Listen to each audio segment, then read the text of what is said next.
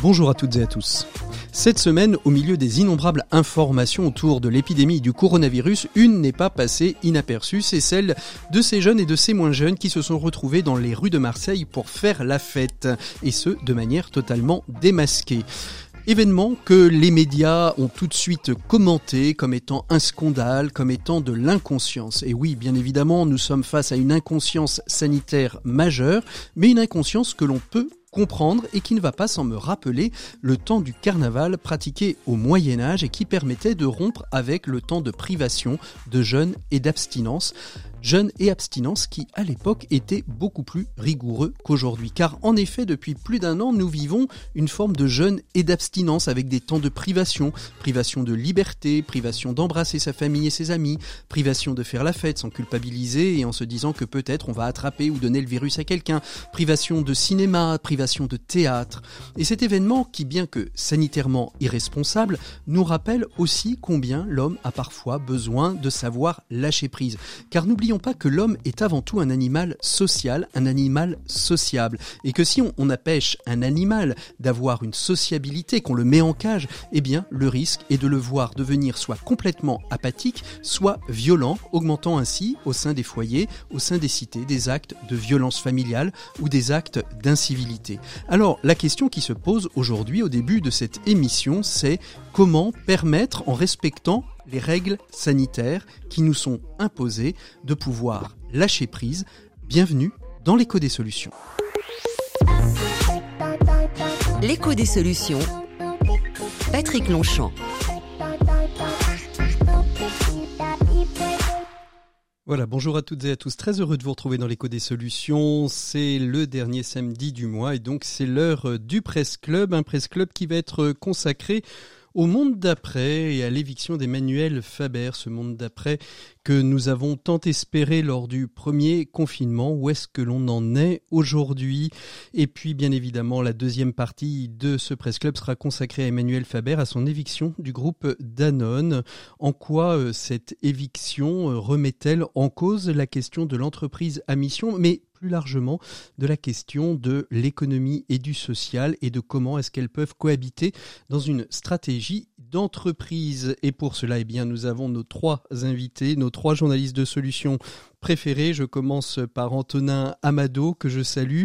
Antonin Amado, vous êtes euh, rédacteur en chef des actualités sociales hebdomadaires. Bonjour Antonin. Bonjour Patrick, bonjour à tous. Et puis euh, à vos côtés, par les voies du numérique, Vincent de Féligonde, qui est le, le chef du service économique de la Croix. Bonjour Vincent. Bonjour Patrick, bonjour à tous. Et Caroline Demalais, qui est chef du service euh, Le Figaro demain au Figaro. Bonjour Caroline. Bonjour Patrick et bonjour à tous. Merci à tous les trois d'être avec nous. On commence tout de suite euh, notre presse club par à la une de vos médias. C'est tout de suite après ça. RCF, l'écho des solutions.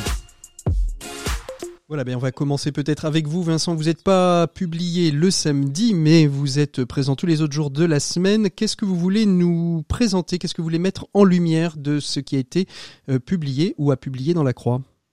En fait, le samedi, on continue sur le web. Et donc, euh, ce matin, on publie un article sur le fait que Veolia va rejoindre le réseau de la Gonette, qui est la monnaie locale lyonnaise.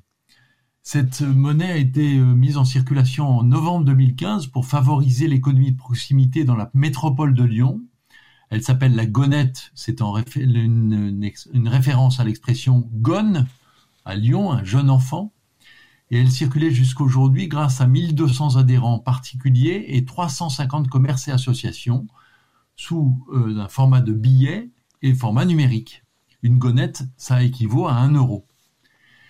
Et quand, mais au sortir du comptoir de change, il est impossible d'épargner ni de spéculer. Cette monnaie est faite pour circuler. Mmh. Et jusqu'à présent, l'association qui avait mis en place la gonette refusait de, de de traiter avec Veolia, parce que Veolia, c'est un grand groupe multinational. Donc un grand méchant. Un grand méchant. Et donc, il y a eu des gros débats au sein de l'association, et finalement, ils ont accepté, ce qui fait que désormais, on va pouvoir payer son eau dans la métropole lyonnaise grâce à la gonette et je trouve ça extrêmement sympathique.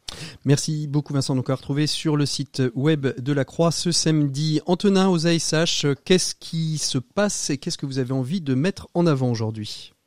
On voudrait, euh, nous, euh, du côté des actualités sociales hebdomadaires, revenir sur un, dossier qu'on a publié en début février dans notre numéro 3195, qui reste disponible d'ailleurs à, l'achat sur notre boutique ash.tm.fr. Un dossier qui est, qui est euh, consacré à la marchandisation rampante des services publics. Je m'explique, il s'agit de, de l'accès aux droits des, des usagers. En fait, on s'aperçoit que devant la complexité des démarches à accomplir euh, pour demander ou pour faire valoir leurs droits, euh, les usagers des services publics sont de plus, ou plus, sont de plus en plus souvent prêts à payer des prestataires qui sont bah, censés leur faciliter la tâche, censés leur faciliter la vie.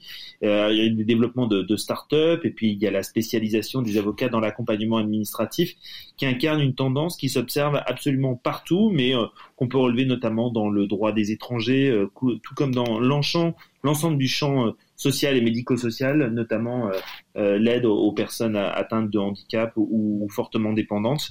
Et tout ça, ça a une conséquence directe, c'est que les arnaques fleurissent euh, de manière assez galopante.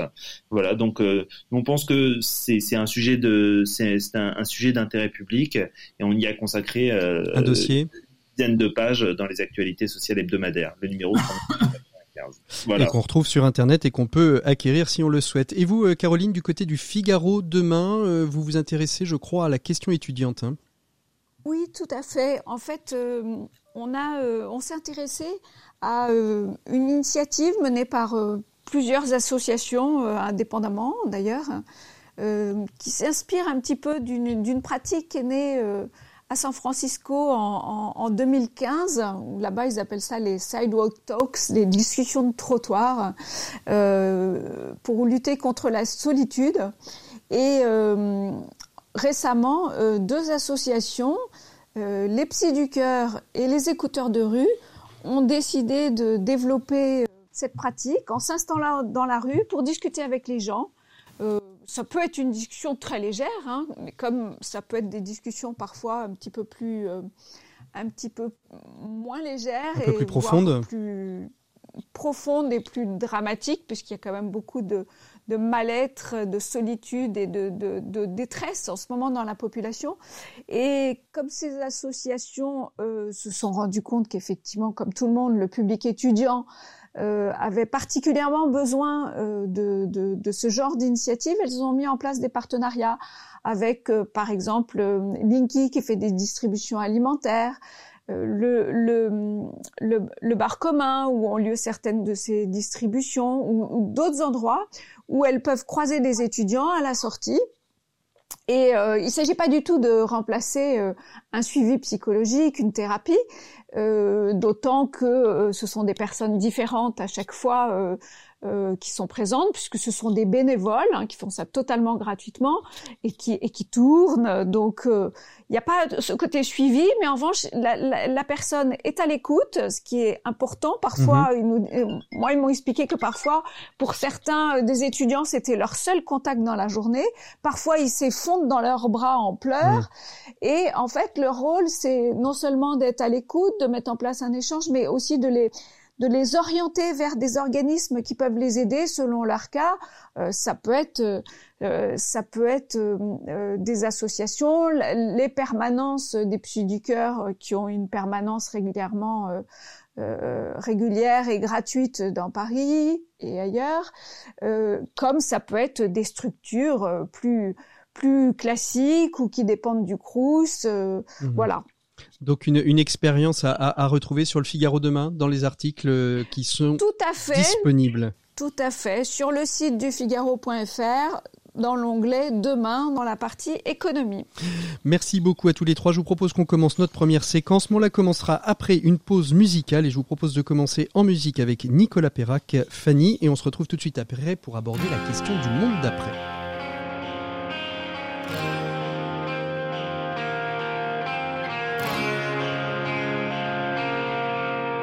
Mal au cœur et son visage à jamais tapis sur les murs.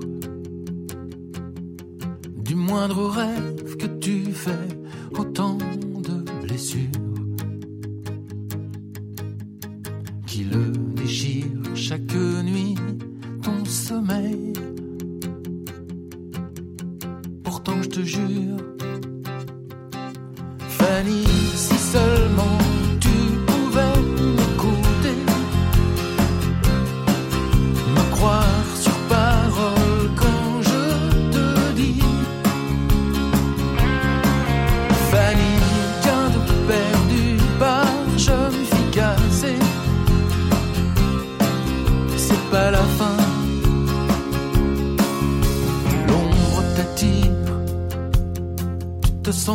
fatigué,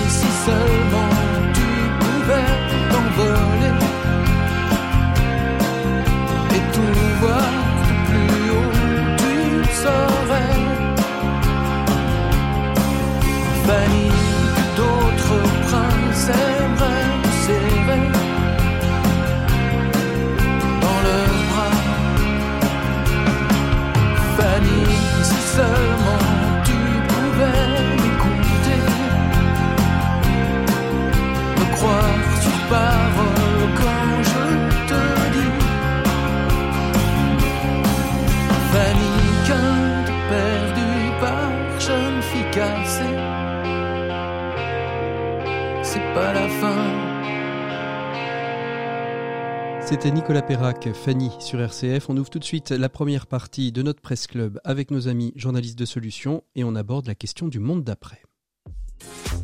L'écho des solutions. Patrick Longchamp.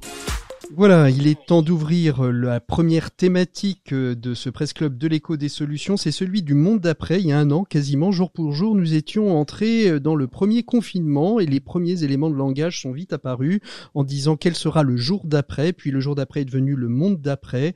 Et qu'en est-il de ce monde d'après tant espéré? Le Monde en mai 2020 avait euh, évoqué quatre, euh, pardon, sept grands chantiers. Celui de savoir euh, euh, mieux penser la complexité, euh, passer d'une économie coupable à une économie responsable, mesurer les vraies richesses, changer d'imaginaire, renouer avec le vivant, saisir l'avenir qui existe déjà, conserver et exercer son pouvoir citoyen. Qu'en est-il de tout ça? Vous l'aurez compris, on aurait pu faire sept émissions complètement différentes euh, les unes des autres. Mais que reste-t-il de tout ça? Le monde d'après, qu'est-ce que ça évoque chez vous, euh, euh, mes chers amis et, et confrères journalistes?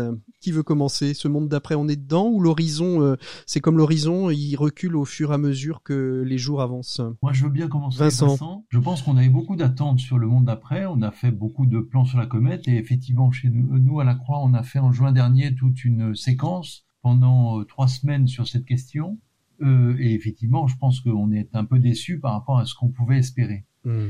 Simplement, en réfléchissant à, à, votre thème, Patrick, je me suis dit quand même qu'il y a pas mal de choses qui sont pas si négatives que ça. Ah, quand même, quand même. On n'est pas, on n'est pas que sur du négatif. Non, c'est-à-dire que je trouve quand même qu'il faut se dire que on est un, un, un monde qui a permis de produire un vaccin en un an et donc, euh, euh, d'habitude, un vaccin, ça met 7 ans pour être produit. Donc, c'est vraiment une, une performance absolument extraordinaire.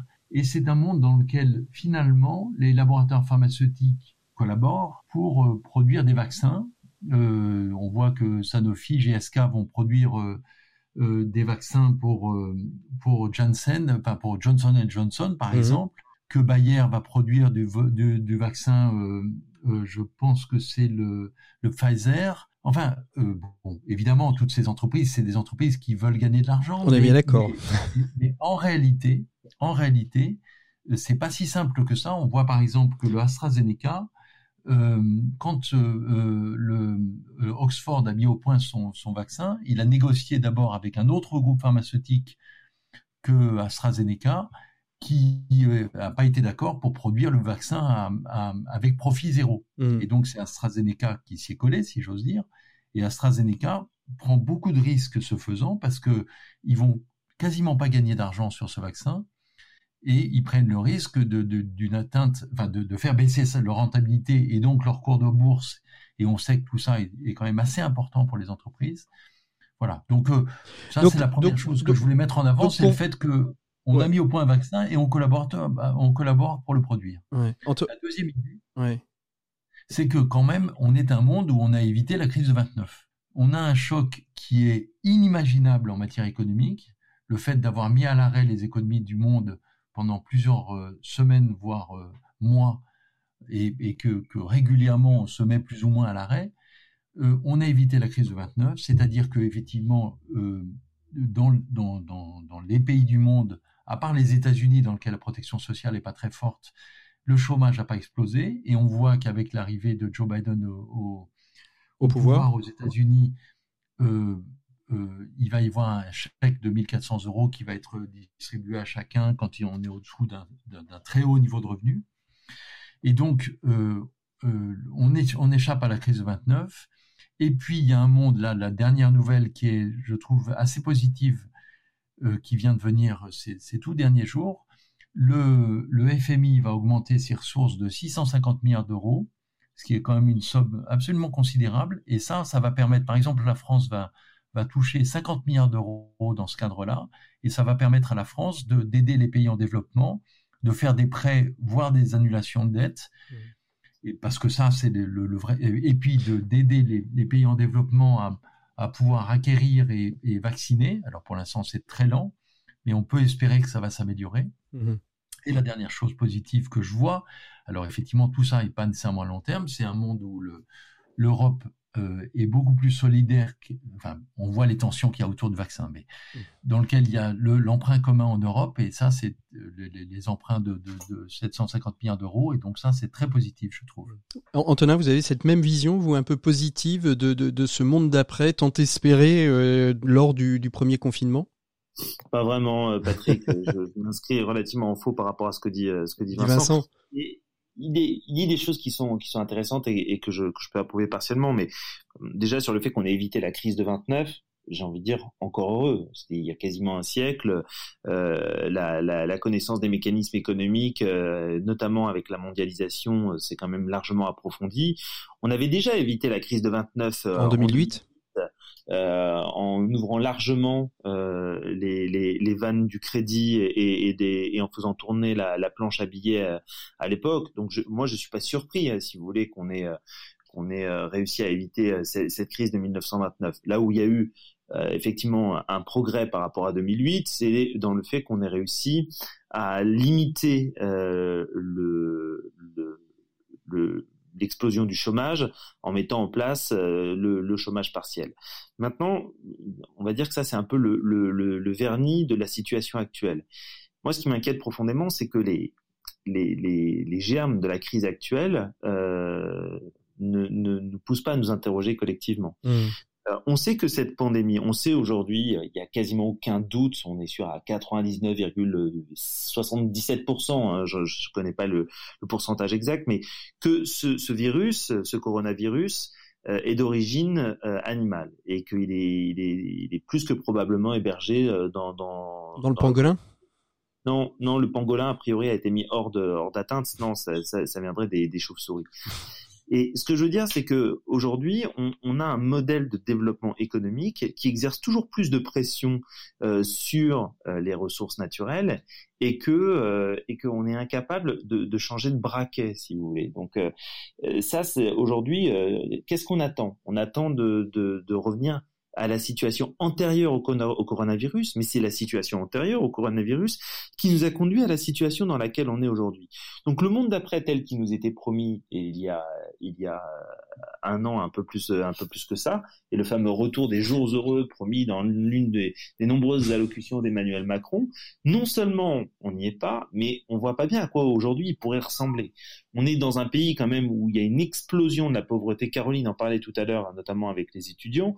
On est euh, dans un pays où il y a une explosion brutale de la pauvreté. Il y a plus de 10 millions de personnes dans ce pays qui vivent sous le seuil de pauvreté et ça n'a l'air d'inquiéter au fond personne. Mmh. Donc euh, il y a, on, est euh, face à ça. Et puis sur les, grands chantiers structurels qui, doivent nous, nous préoccuper aujourd'hui, à savoir la préservation de, de, du climat, la préservation de la biodiversité, euh, la préservation euh, du tissu euh, du tissu social euh, des, des, des, grandes entreprises européennes. Euh, bah aujourd'hui tout ça est, est, est, laissé un peu de côté. Donc mmh. non, moi je, je partage pas du tout cet optimisme. Euh, vous savez ce qui est intéressant quand euh, on suit comme on le fait euh, au quotidien euh, l'actualité les, comme on le fait aux actualités sociales hebdomadaires, c'est quand, quand, on suit le, le, quotidien des travailleurs sociaux et médico-sociaux de ce pays, on voit quel est le, soin qui est apporté par les politiques publiques à justement la, préservation de, tout ce qui n'est pas économique et de tout ce qui tisse et tout ce qui unit la société et, et, ses, et ses différentes composantes. Et ça fait un an qu'il réclame, euh, et à mon avis à juste titre, d'être d'être davantage considérés, et ça fait un an que euh, ils ne le sont pas. Mmh. Euh, donc euh, on, on, peut tourner autour du pot et on peut on peut habiller euh, la situation de, de, de, toutes les vertus. reste que les, les, fondements de la crise tels qu'ils étaient tels qu'ils étaient présentés il y a un an sont strictement les mêmes aujourd'hui. Vous, vous euh, euh, Vincent, vous aviez évoqué justement cet aspect un peu euh, positif et euh, que vous avez raison de souligner qu'il y a quand même des éléments qui peuvent être positifs. Vous avez aussi ce, ce, ce sentiment, comme Antonin, que finalement on n'a pas totalement euh, tiré les leçons du, du passé, que ce, ce monde d'après tant espéré, ces jours heureux, comme, comme le disait à l'instant Antonin, à travers la voix d'Emmanuel Macron, reste quand même très fragile. Que soit fragile, c'est sûr que soit complexe, c'est certain. C'est-à-dire que le, les choses sont extrêmement complexes, donc c'est très difficile d'arriver à, à je, les, les, choses peuvent pas bouger d'un coup. Je veux dire, c'est pas c'est pas en, en, en, décidant de tourner le, le, le volant que la... on va les faire changer. Donc il faut espérer que peu à peu les comportements changent. Antonin a raison de dire que effectivement le, la question de, de, de enfin l'origine de la l'origine de la pandémie. La, la, la pandémie, c'est euh, les, le rapprochement entre l'homme et enfin le, fait que le, le on dérange les les les, les, les espèces animales, euh, la, la bio. ça c'est clair. Mais euh, ce qu'il faut, c'est essayer de voir dans quelle mesure on arrive. Alors d'abord, comment on a réussi à maintenir les choses, euh, éviter que tout explose, parce qu'on en était là quand même. Euh, et, euh, et, ensuite essayer de voir qu'est-ce que peu à peu on peut arriver à changer pour améliorer les choses. Oui, mais Vincent, on peut pas se cacher derrière la complexité euh, pour euh, pour préserver le statu quo, un statu quo qui laisse des millions de gens euh, hors de, de, de, tout système euh, économique pérenne et et hors de et hors de, de, de toute dignité sociale. Hmm. Et, et aujourd'hui, c'est la réalité. Vincent le fait est, le fait est que le système social français, il a ses imperfections, mais il a le mérite d'exister, je dirais, que euh, on est. Le, fait est que le, le, les revenus, globalement, les revenus des Français ont continué à progresser l'an dernier. Alors certes, les gens qui n'ont qui ont pas perdu de revenus, c'est les gens qui ont continué à travailler, et notamment ceux qui ont fait du télétravail, et que les gens qui, ont, qui étaient en, chômage partiel perdaient, euh, sauf au niveau du SMIC en l'occurrence, euh, perdaient jusqu'à 20% de leur, de leur revenu, mais, mais il faut voir que dans une situation aussi euh, euh, grave, on a quand même réussi à maintenir les choses. Il faut, noter que beaucoup d'entreprises aussi ont, euh, et, on va le souligner comme, comme RCF, ont maintenu aussi les salaires, hein. c'est-à-dire que ils ont les 20% ont été complétés par, mmh. par, les, par les employeurs très souvent. La, question, euh, la, question qui, se pose dans, le monde d'après, c'est aussi cette question euh, sur euh, sur la place des, des, des, citoyens. On a, on a presque l'impression que finalement il y a eu les gilets jaunes, la pandémie, et que il y a, y a eu une porte qui s'est ouverte, qui aurait pu s'ouvrir plus plus grande sur la place des citoyens. Il y a eu la convention citoyenne pour le climat qui s'est achevée, qui était qui a commencé avant la pandémie, mais qui s'est achevée pendant la pandémie, et la fameuse loi climat aurait pu être un des éléments euh, euh, clé de, de, ce monde d'après. Comment, euh, comment aujourd'hui, dans, dans, quel état elle est cette loi climat? Est-ce que ça va, c'est une, c'est un éléphant qui va accoucher d'une souris? Antonin, je sais que c'est un de vos sujets de prédilection. Je pense que la, meilleure boussole pour jauger de, de l'ambition de ce projet de loi climat, c'est de suivre un député qui est un ancien marcheur, et en, l'occurrence il s'appelle Mathieu Orphelin. C'est quelqu'un qui a pris au mot Emmanuel Macron euh, en, 2000, en 2017 au moment de sa campagne, euh, quand il, s'est découvert une espèce euh, d'ambition réformatrice et écologique, écologiste, pour essayer de, faire vraiment avancer la France sur ces sujets-là. Euh, Mathieu Orphelin, c'est un proche de Nicolas Hulot, c'est et c'est l'ancien porte-parole de la, fondation Nicolas Hulot. Aujourd'hui, quand vous écoutez euh, Mathieu Orphelin, il, démontre, euh, chiffres d'experts à l'appui, que euh, certes, il va y avoir une progression avec avec cette loi climat, mais qu'elle n'est pas du tout en ligne ni avec la stratégie nationale bas carbone qui a été adoptée par ce gouvernement, ni en ligne avec les engagements qu'a pris la France au niveau européen. Voilà, ça, ce sont les faits. Après, il y a la communication politique. Après, euh, il y a le storytelling politique. Euh, voilà. Mais euh, que quelqu'un qui soit aussi calme, aussi aussi dans la nuance que Mathieu Orphelin, que je ne connais pas par ailleurs. Hein, enfin. Mm. croisé dans ma vie professionnelle, mais dont je ne suis pas du tout un proche et, et à qui j'aurais des griefs par ailleurs à adresser.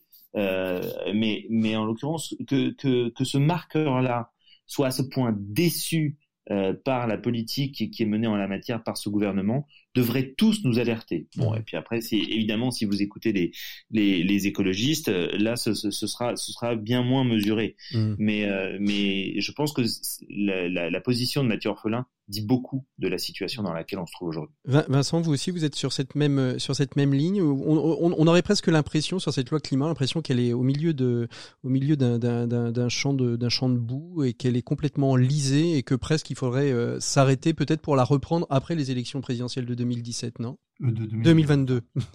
C'était un lapsus intéressant. Euh, non, mais c'est clair que la loi climat ne va pas permettre de faire baisser de 40% les émissions de gaz à effet de serre d'ici 2030 comme, euh, comme on s'y est engagé. Euh, alors, en fait, moi j'ai un, en fait, j'ai un problème avec de fond avec la question de la convention citoyenne et j'ai un problème de fond et j'ai un deuxième problème avec le résultat de la convention citoyenne. Alors, allez-y. Quel est le problème de fond avec la Convention citoyenne Je pense que je suis euh, extrêmement perplexe sur le fait de demander à des gens tirés au sort de définir un projet de loi. Euh, on a des élus, ils sont censés nous représenter. Les élus, c'est des gens qu'on choisit, qu'on élit. Ils sont, c'est à eux, de, à mon sens, de définir la politique qu'on doit suivre. Et donc, je trouve qu'il y a une vraie question. Il y a, une espèce de d'effet de mode sur le, les conventions citoyennes je, trouve c'est une question très profonde de se dire euh, en quoi des personnes qui sont tirées au sort ont une légitimité à, définir le, le, les orientations de la politique qu'on doit mener. Je trouve que c'est quand même Antonin. dans une démocratie, c'est plus logique que ce soit les élus qui Très, très clairement, très clairement, c'est pas le sujet. D'abord, personne n'a obligé Emmanuel Macron. Non, non, tout à fait. Non, mais je, je, je, non, mais, c'est vrai, c'est vrai, Antonin. Euh, on, on parlait dans le monde d'après euh, de conserver, d'exercer son pouvoir de citoyen. Ce que dit Vincent est très juste. J'habite, j'habite Nantes. On a une convention euh, citoyenne sur le, le projet de développement de Nantes, alors que quelque part, il y a quelques mois, on a, on a élu nos représentants à la municipalité. Donc, euh, ce que veut dire Vincent. Personne n'a contraint euh, Emmanuel Macron. Pour moi, c'est un, c'est un, c'est une espèce de manœuvre politicienne que je. Absolument. Je, je, je, vous rejoins là-dessus, Vincent. Il n'y a, pas de doute par rapport à ça.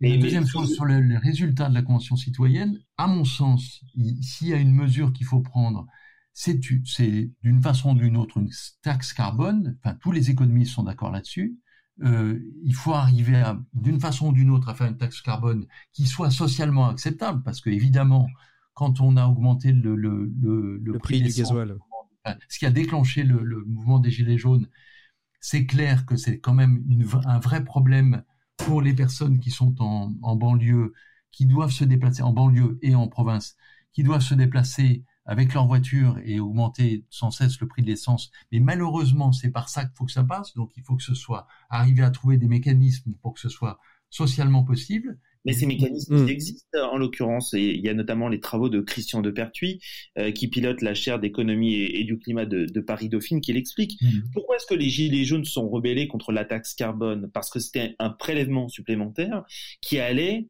rentrer dans le budget global de l'État et notamment euh, compenser des, des, déficits sans aucune mmh. garantie que l'argent prélevé servirait à euh, servirait à, à, financer réellement la transition écologique. Il est un moyen extrêmement simple de faire en sorte que le que le que cette euh, taxe carbone euh, soit acceptable, c'est que la totalité des prélèvements euh, qui sont rattachés à cette taxe carbone reviennent aux citoyens pour qu'ils puissent eux exercer la transition écologique et en plus faire la pédagogie de cette taxe là, ça sera quand même relativement simple. Mais il y a, y a derrière l'enjeu écologique de la taxe carbone, il y a avant tout un enjeu de justice sociale. Hmm. Euh, et, et, et, là, pour le coup, euh, je, rejoins Vincent sur, le, sur la, la, nécessité absolue de mettre en place et le plus rapidement possible une taxe carbone, mais une taxe carbone juste. Euh, la taxe, la taxe carbone, finalement, Nicolas Sarkozy, quand il a monté ses portiques et avec les, les, les bonnets rouges, il avait quand même eu une, une bonne intuition quelque part. Il, n'avait il pas pu aller jusqu'au bout, mais finalement, il avait peut-être eu une bonne intuition, non? Euh, En fait, il faut se rappeler que le, euh, tout ça avait été voté à l'unanimité à l'Assemblée nationale, donc tout le monde est persuadé que c'était la bonne solution. Le problème, c'est qu'effectivement, il, il y a des contradictions à résoudre qui sont extrêmement complexes et il faut arriver à faire en sorte que ce soit socialement euh, euh, faisable et accepté. Hmm. Et tout ça est très difficile.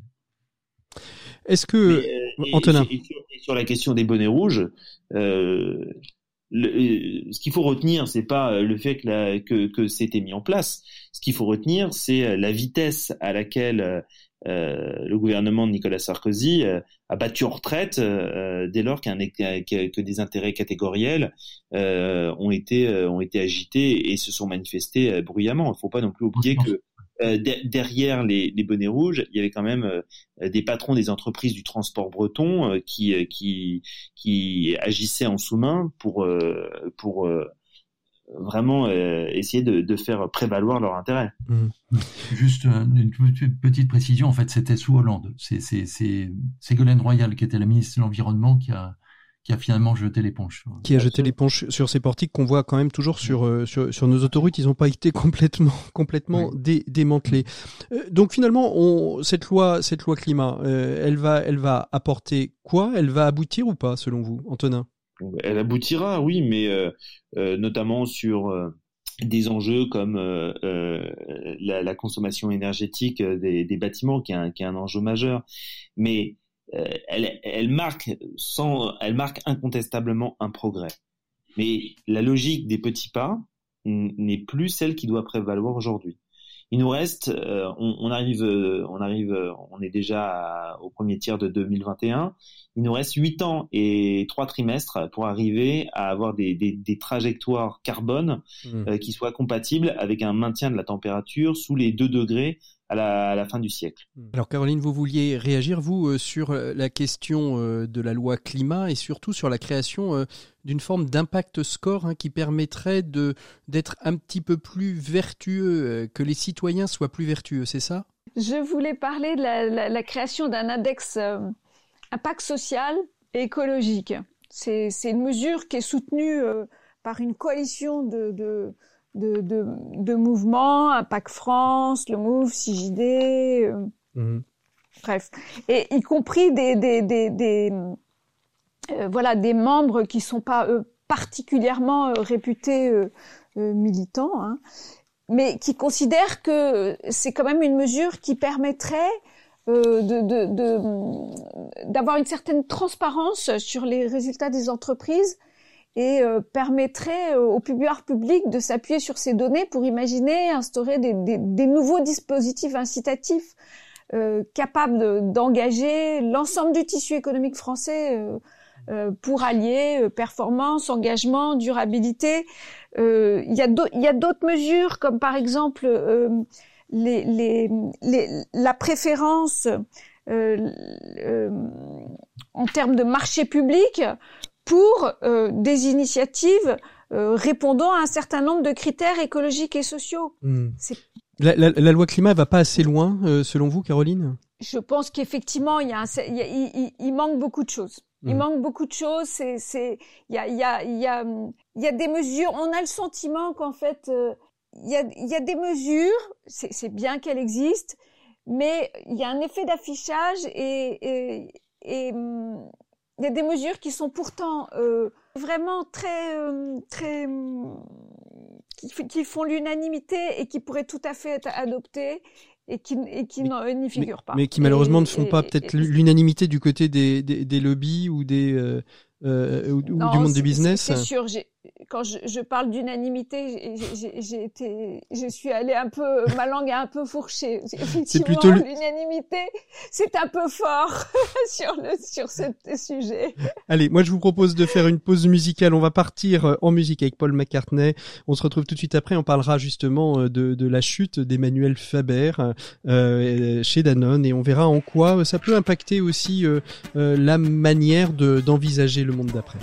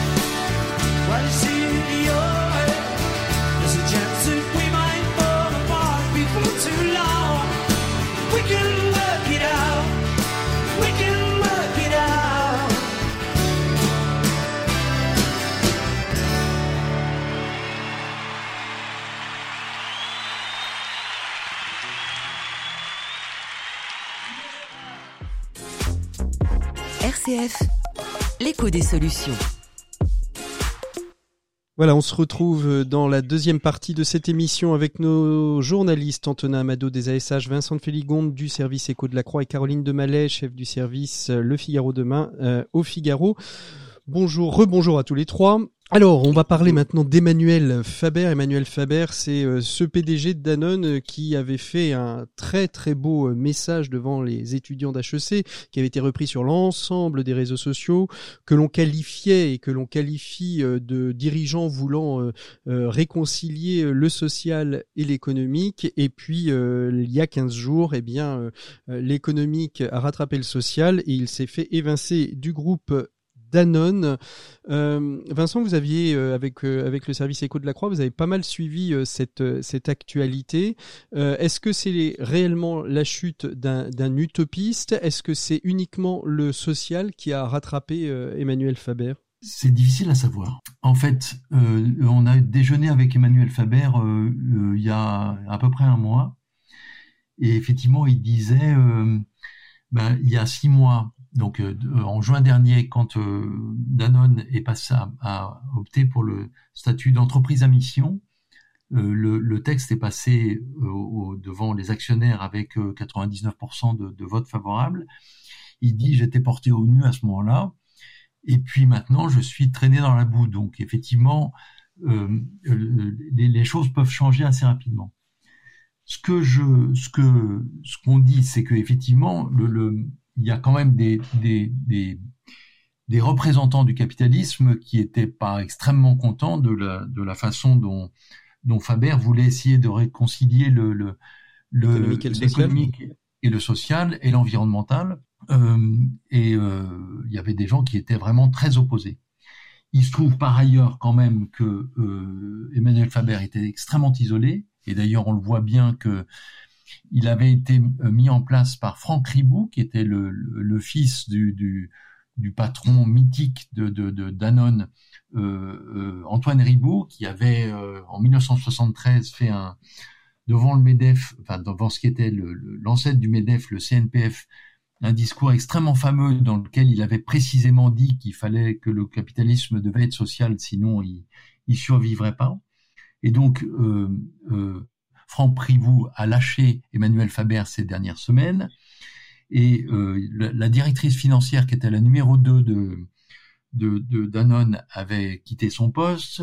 Le responsable de, la grande division du lait des végétaux avait quitté son poste aussi euh, ces derniers mois. Et donc, euh, Emmanuel Faber était manifestement extrêmement isolé, et certains disent c'était un très bon visionnaire, mais un mauvais manager, et finalement, il a sans doute aussi payé euh, là-dedans. Antonin, vous, au niveau des, des, ASH, quel regard vous avez euh, sur, euh, sur la chute d'Emmanuel Faber? Est-ce que c'est un sujet qui peut vous intéresser, sachant que, de par l'engagement de l'entreprise, sur l'aspect de, nutrition en, particulier, on touche aussi à la question du social?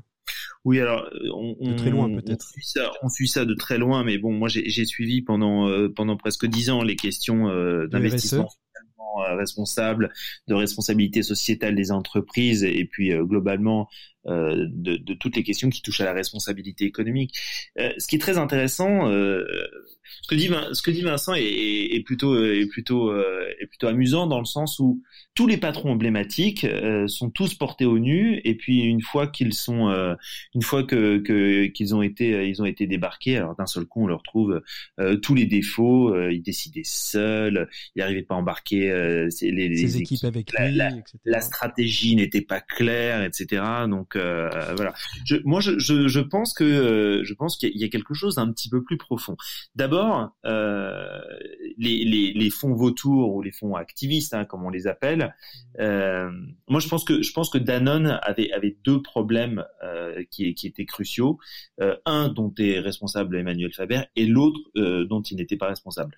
Le problème dont il n'est pas responsable, c'est que il, de manière structurelle, euh, Danone est très investi sur euh, toutes les, les, les sur le marché des bouteilles d'eau en plastique.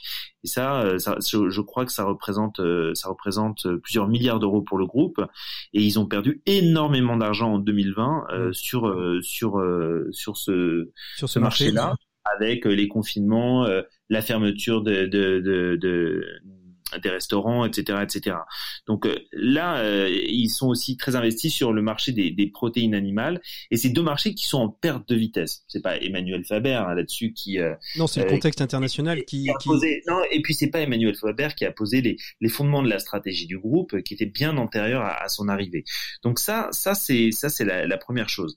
Euh, la seconde, c'est que euh, et là, je pense que c'est en lien avec la stratégie d'Emmanuel Faber, c'est que euh, le, cours de bourse euh, de Danone a progressé de manière très modeste durant la présidence d'Emmanuel Faber, durant, durant, on va dire, le temps qu'Emmanuel Faber était aux, manettes.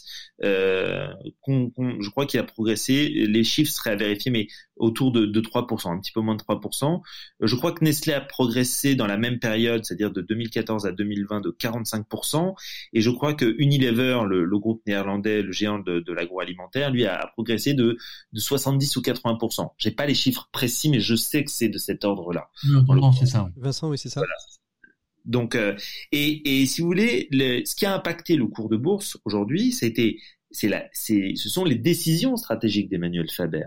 Et les, les décisions stratégiques d'Emmanuel Faber, c'est bah, déjà de réduire le nombre de, le nombre de produits euh, Danone. Il voulait réduire les, les produits de, de 20%. Il voulait réduire de 20% les, les, les références. Euh, là-dessus, euh, c'est sûr que vous faites moins de produits, ben, vous risquez de, d'atteindre de, votre, votre chiffre d'affaires. Euh, et puis ensuite, il, y a eu un problème de, de gouvernance avec cette fameuse fonction du, du, du, président du, du, du conseil d'administration euh, qui était qui était englobé des enfin, qui, direction générale voilà, c'est le fameux rôle de PDG. Or, euh, aujourd'hui, euh, une bonne gouvernance dit que euh, la, la, direction opérationnelle, c'est-à-dire la direction générale, doit être décorrélée des décisions stratégiques du conseil d'administration. Hmm. Donc voilà, et il n'a pas été capable de d'éviter le piège. Mais très profondément, c'est c'est c'est en évinçant Emmanuel Faber, qui a sans doute beaucoup de défauts. Moi, contrairement à Vincent, je, je ne l'ai jamais rencontré mhm. et euh, qui, a, qui, a, sans doute beaucoup de défauts. Mais euh, mais contrairement, mais mais je pense que c'est euh, finalement une, une, vision d'un capitalisme modéré qui, qui qui est morte avec l'éviction d'Emmanuel Faber. Caroline, est-ce que vous voulez réagir là-dessus ou pas? Euh, alors justement, est-ce qu'on peut dire, est-ce qu'on peut dire que, que la, la, la, chute d'Emmanuel Faber, c'est aussi une remise en cause du statut de l'entreprise à mission, c'est-à-dire que finalement, c'est peut-être euh, la, la, loi euh, la loi Pacte hein, qui englobe euh, qui encadre pardon cette ces, ces, entreprises à mission elle elle va pas assez loin. C'est-à-dire que des fonds parce que outre le piège dans lequel il est tombé il y a aussi eu des fonds qui des fonds activistes qui étaient rentrés depuis peu au capital qui siégeaient au conseil d'administration qui ont aussi un petit peu mis les, les, les pieds dans le plat. Certains proposent même de d'ouvrir d'ouvrir la décision la décision que quelques temps après avoir été euh, euh, adoubé euh, par le conseil d'administration pour justement éviter des fonds activistes qui pourraient poser quelques problèmes après.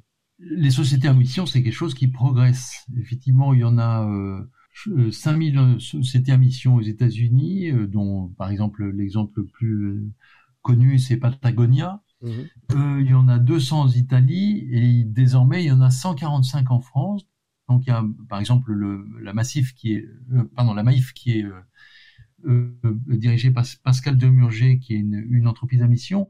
Et j'ai lu quelque part, mais j'ai pas pu vérifier ce chiffre, le fait que désormais une entreprise sur cinq en France se crée en étant à mission. Donc on peut espérer que les choses vont continuer à, à, à progresser de ce, de ce côté-là. Alors c'est sûr qu'il y a très peu d'entreprises à mission, qui, de sociétés à mission qui sont cotées en bourse, puisque dans le monde, euh, il y a cinq, semble-t-il, cinq sociétés à mission qui sont cotées en bourse, et, et, Danone était la seule société du CAC 40 qui était société à mission. Oh, oh, oui. Euh, donc le, la société à mission, c'est une société qui se donne des, qui donne dans ses statuts d'objectifs sociaux et environnementaux, et qui a un comité qui vérifie le, le, le, le, le fait qu'on remplisse les, les objectifs qu'on s'est fixés.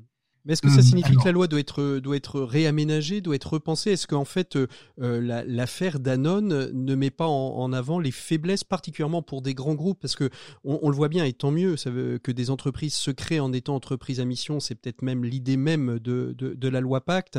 Ensuite, comme je, je faisais une, une comparaison, c'est toujours très difficile de faire d'un bâtiment énergivore un bâtiment BBC. C'est plus facile mmh. d'en construire un directement qui soit complètement isolé et, énergie, et à énergie positive. Antonin. Je, je, pense que la, la question, elle n'est pas tellement là, euh, en l'occurrence. Elle n'est pas tellement autour de savoir si euh, la loi Pacte est, est, euh, est suffisamment euh, coercitive ou non. La loi Pacte, elle a le mérite d'exister. Il faut pas oublier hein, que tout le monde porte au nu la loi Pacte, mais que c'était une loi fourre-tout, hein, dans lequel il y, y, avait un nombre d'articles qui étaient totalement incalculables et, et, et, certains articles qui n'avaient pas grand, qui n'avaient pas grand rapport les uns entre les autres. Hein. et, et les ce qui concerne l'entreprise à mission, c'est que deux ou trois articles de, de, la totalité de la loi. On, ne retient que ça, mais mais il y avait bien d'autres choses. C'est une grande surprise quand euh, quand la loi Pacte est passée que qu'on retienne l'entreprise à mission parce que euh, euh, euh, Bruno Le Maire n'y était pas très favorable au départ. Donc, euh, non, pas. Non, c'était pas vraiment une bonne surprise parce que c'était vraiment dans le. Non, je, je suis pas d'accord parce que c'était vraiment dans l'air du temps à ce moment-là. On était encore sur la, la, queue de comète de la COP 21. Il fallait donner, il fallait que le monde économique donne des gages de, de durabilité. Aujourd'hui, c'est beaucoup moins le cas. Euh, et la, la, crise du Covid étant passée par là, euh, mais euh, et, et, Bruno Le Maire était plutôt isolé sur cette question-là. Le reste de l'exécutif était plutôt était plutôt en phase avec ça. Donc c'était pas vraiment une surprise. Mais la question, c'est finalement savoir qu'est-ce qu'on quel est le projet de société et y compris d'un point de vue économique qu'on veut porter. Euh, voilà. Donc tant que la loi permettra à des fonds activistes euh, d'aller euh, d'aller bouleverser la stratégie d'une entreprise euh, en, en, quelques semaines ou en quelques mois. Bah, il sera impossible de construire une stratégie euh, durable. Aujourd'hui, les fonds activistes, ils ont des visées, ils ont des visées de rentabilité euh, qui sont à 6 mois, à 18 mois maximum. Mmh. Vous pouvez rien construire dans une entreprise, euh, surtout dans, dans, dans, la taille des entreprises du CAC 40 dont, dont fait partie Danone, à, à, à, ces échéances-là. Ce sont des, des, des, des, paquebots qui sont énormes et il faut du temps pour, pour, pour modifier leur trajectoire. Donc déjà, si vous arrivez à faire bouger structurellement les choses à horizon de trois ans, c'est une vraie performance, mais les vrais horizons de long terme euh, de réorientation des, des, des, des, business models de ces entreprises, c'est 7, 10 ans, 15 ans parfois. Est-ce que, est-ce que vous pensez que Emmanuel Faber va, va laisser Vincent Vincent, vous n'êtes pas d'accord Allez-y, dites-nous pour, avec pourquoi. là-dessus. Euh, on a un exemple de fonds activiste qui a essayé de déstabiliser une entreprise du CAC 40 récemment, c'était euh, Saint-Gobain qui a été euh, visé par Vindel, euh, qui, a, qui, a, qui, avait pris jusqu'à 20% du capital de, de de, de, Saint-Gobain et finalement Vindel n'a pas eu gain de cause. Donc ça veut dire qu'une entreprise dans lequel qui est, vi, qui est visée par un fonds activiste dans lequel le, il y a une très grande unité entre le, le, le reste des actionnaires d'une part, et au sein de, de, du management, on arrive à résister à un fonds activiste. Donc, euh, oui, mais on peut pas raisonner par cet exemple est extrêmement intéressant parce que parce que Saint-Gobain est une une entreprise qui est assez vertueuse elle aussi, et finalement elle a réussi à résister à un fonds activiste. Antonin, oui, mais, on ne peut pas raisonner par le contre-exemple. Ça n'est pas parce que ça ne s'est pas produit pour Saint-Gobain que ça ne peut pas se reproduire, euh, que, que ce qui s'est passé chez Danone ne peut pas euh, se reproduire par ailleurs. Mais ce que je pense ce que, je veux dire, c'est qu'à partir du moment où, euh, à partir du, je vais juste finir, à partir du moment où, euh, où un, un, système existe, euh, il faut il faut de toute de toute de toute façon prévoir ces excès. Voilà. Aujourd'hui, on est, dans un système qui, qui autorise ces excès-là. C'est en ça, et je pense que Vincent, vous vouliez dire, euh, vous vouliez dire que, euh, en effet. ce que je veux dire, c'est que c'est un, tout petit peu plus complexe que le, la, la, question des, des, méchants fonds activistes. C'est ça, et, et c'est ce en quoi la loi pourrait évoluer en disant, bah, peut-être que, en effet, si la durée de vie d'un fonds c'est 6 à 18 mois, euh, peut-être faut-il limiter sa capacité à, à être votante de deux à trois mois pour laisser peut-être le temps aussi à une stratégie de, de, se développer et à être comprise par le fonds qui, elle, a une, une, une volonté court-termiste. Euh... Mais, mais, mais j'ai pas de problème avec la complexité, Vincent. Hein. Moi, j'ai un, pro j'ai un problème avec le, avec le fait que et, et, parfois des fonds activistes peuvent avoir une action, une action positive. Simplement, moi, ce qui m'intéresse, c'est de, de regarder comment les choses s'organisent d'un point de vue structurel quand vous avez un fonds activiste qui doit servir, mm-hmm. qui, qui a, qui a lui-même des, des, actionnaires euh, et qui se justifie euh, euh, par des taux de rentabilité qui sont très élevés, eh ben, ils mettent mécaniquement euh, en, en, pratique des stratégies qui sont ultra agressives et dont le but mm. est une, une, une, rentabilité à court terme. Mm. Voilà, et ça, et ça c'est la nature même, c'est la nature même des, des, des, des fonds activistes.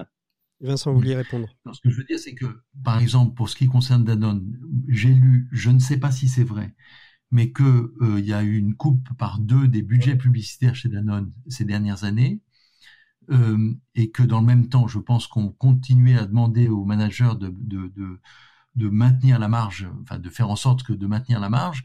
C'est sûr que c'est pas très simple dans une activité dans lequel le, la publicité joue un grand rôle, de maintenir la marge si on coupe les, les, les, budgets publicitaires. Donc, euh, il y a plein d'éléments qui peuvent rentrer en ligne de compte dans le fait que Emmanuel Faber est un peu scié la, la, branche sur laquelle il était assis. Et, et, malheureusement, moi, j'ai beaucoup, enfin, il se trouve que j'ai beaucoup d'admiration pour, pour, Emmanuel Faber parce que on voit ce qu'ils ont fait au moment de la, la crise du Covid, qu'ils ont euh, garanti le, le, le, salaire des 100 000 salariés, on en parlait tout à l'heure ils avaient soutenu leurs fournisseurs, ils avaient aidé notamment des petits fromagers locaux dans le Cantal, dans le Jura, avec lesquels ils n'étaient pas spécialement en lien pour arriver à, à écouler leurs produits. Je veux dire, ce qu'il a fait chez, Danone était absolument remarquable. Le problème, c'est qu'effectivement, il faut arriver à tout tenir en même temps, arriver à, être vertueux pour ses, fournisseurs, ses clients, son environnement, arriver à, à, à faire en sorte que le, le, le les salariés s'y retrouvent et arriver à faire en sorte que les, que les, les, les, les, investisseurs s'y retrouvent aussi. Il y a une quadrature du cercle qui n'est en, fait, ce que, ce que démontre l'exemple d'Anon, et c'est en ça que je trouve ça, que je trouve ça intéressant, c'est que euh, ce que démontre en fait euh, l'exemple de Danone, c'est que le, le, le, système ordolibéral dans lequel on est, euh, on est enfermé aujourd'hui euh, ne permet pas de réaliser cette quadrature du cercle-là. Et, et, et, et c'est encore une, c'est encore une, c'est encore une fois affaire de structure et non pas d'opinion. Alors, euh, après, moi, j'aspire à un autre modèle de société. Mais en, en l'occurrence, aujourd'hui, quand on regarde de manière assez froide et dépassionnée en fait euh, la, la, situation. Moi, je suis pas dans l'indignation, je suis dans l'analyse. Mmh. Et, euh, et, quand on regarde justement euh, cette situation, bah, c'est cette vérité-là, cette vérité factuelle qui apparaît. Merci beaucoup Antonin Amado, Vincent de Féligonde, Caroline Demallet pour avoir été présents dans ce Presse Club de la fin mars. Nous, on ne se retrouve pas la semaine prochaine puisque ce sera le samedi saint et que nous laisserons la place aux programmes spéciaux du week-end Pascal. On se retrouvera donc le 14 avril prochain pour une nouvelle émission de l'écho des solutions. D'ici là, portez-vous toutes et tous très très bien. Si vous êtes en manque, vous pouvez toujours nous retrouver en podcast sur rcf.fr ou sur des plateformes de podcast dédiées à l'écoute de ce type de format. Je vous souhaite à toutes et à tous une très très belle semaine sainte, une très belle montée vers Pâques comme on dit. D'ici là, je vous souhaite un très très bon week-end à l'écoute des programmes de RCF. À très bientôt. Au revoir.